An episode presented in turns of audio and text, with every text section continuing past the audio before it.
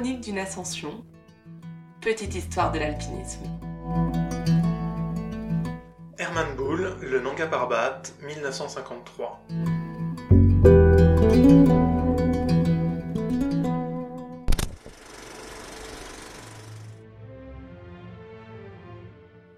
Le premier 8000, l'Annapurna, est conquis en 1950. Trois ans plus tard, c'est le plus haut d'entre eux, l'Everest, qui fait les gros titres. Pourtant, un mois seulement après le succès britannique sur le toit du monde, une autre expédition va réaliser un exploit.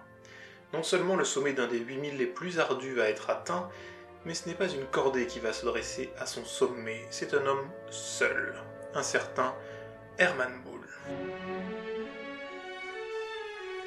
À l'époque où les nations européennes avant tout, mesurent leur puissance dans des expéditions lointaines aux accents nationalistes, l'Allemagne, encore affaiblie par l'issue du second conflit mondial, cible le Nanga Parbat. Avant la guerre, le régime nazi en avait déjà fait la montagne du destin allemand. À cinq reprises, des expéditions germaniques avaient tenté leur chance sur ce sommet, en vain. La tentative de 1937 se solda même par une terrible avalanche et 16 alpinistes emportés. Le bilan de ces expéditions n'est donc pas brillant. Ajouté au résultat du conflit mondial, la pression qui pèse sur les épaules de la première tentative d'après-guerre est très conséquente. L'Allemagne ira au sommet du Nanga Parbat, coûte que coûte. Le docteur Karl Koffer est à la manœuvre. Il dirige cette expédition, bien décidé à prendre la revanche de son demi-frère, mort dans la tentative de 1934. Fin mai 53, le camp de base est installé, puis c'est le tour des premiers camps d'altitude. Une organisation quasi militaire permet à l'expédition de progresser, mais la météo est mauvaise. À plusieurs reprises, elle cloue les cordées au camp de base, empêchant toute tentative. Régulièrement, de puissantes avalanches balaient la montagne. L'une d'elles emporte plusieurs porteurs qui ne doivent leur survie qu'à un sacré coup de chance. Alors que le début de l'été approche, le chef d'expédition se rend à l'évidence. En un mois, le groupe n'a jamais dépassé les 7000 mètres. C'est désormais trop tard. Encore une fois, une expédition allemande au Nanga Parbat va échouer et rentrer au pays bredouille. Mais on ne peut aller contre la météo qui en a décidé ainsi. À contre-coeur, Peter Aschenbrenner, responsable de l'ascension, transmet les ordres d'Erlich Koffer. Il commande aux cordées de redescendre par communication radio. 19 ans plus tôt, Aschenbrenner était parmi les grimpeurs qui avaient atteint le record de 7900 mètres, l'un des rares, à être rentré en vie.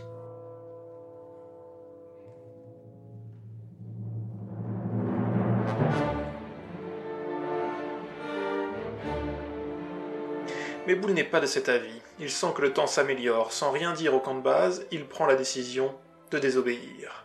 Il ne descendra pas sans avoir tenté quelque chose. Son compagnon de cordée, Otto Kenter, est d'accord. La seconde cordée, qui a reçu le message de la base, accepte de fermer les yeux sur ce qui est en train de s'organiser.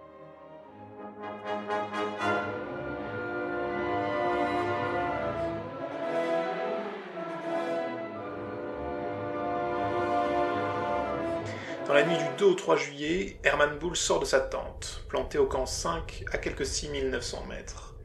Il marche vers le sommet. Kenter se repose quelques heures de plus, et à son tour, il le suit mais il ne parvient pas à refaire son retard et finit par abandonner et retourner au camp.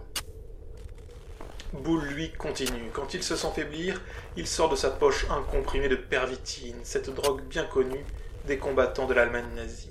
Aux premières lueurs du jour, il est à presque 7500 mètres à l'entrée du grand plateau. Le sommet est encore à 600 mètres de là. À la mi-journée, il a déjà parcouru la moitié de ce dénivelé. Il lui faut encore 5 heures d'effort pour franchir les derniers 300 mètres qui n'ont rien d'une escalade de débutant. Vers 19h, il est enfin au sommet, 8126 mètres. Il a grimpé plus de 18 heures durant, seul et sans oxygène. À l'arrivée, il n'a même plus son sac à dos, abandonné plus bas pour moins se fatiguer. Il plante son piolet et y accroche le drapeau de tyrolien.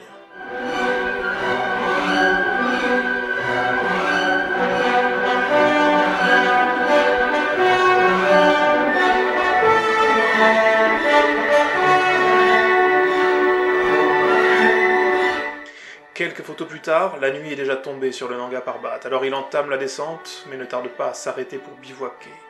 Sans ses affaires, qu'il a abandonnées quelques heures plus tôt, il doit se résoudre à une nuit très incertaine. L'un des effets de la pervitine est une sensation d'invincibilité, un booster de motivation.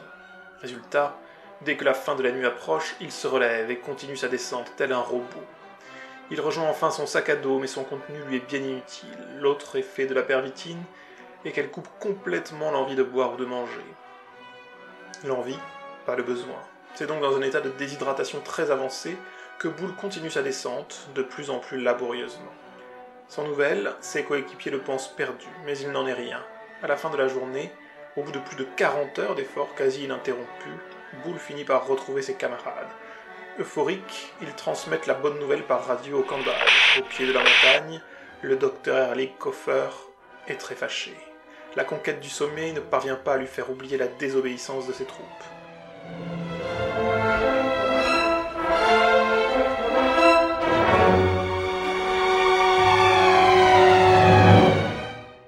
Boule sentir avec quelques gelures aux orteils que le médecin de l'équipe, aux ordres d'Erlich Koffer, n'est pas très prompt à soigner. C'est dans cette ambiance délétère que l'expédition prend fin.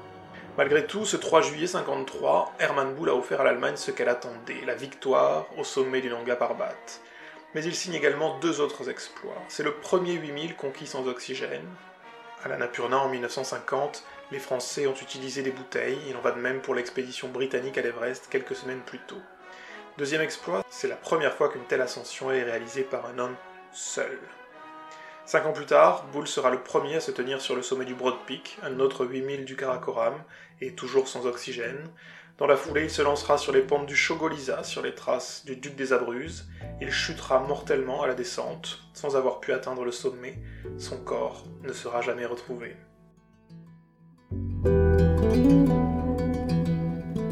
C'était Hermann Bull, le Nanga Parbat, 1953.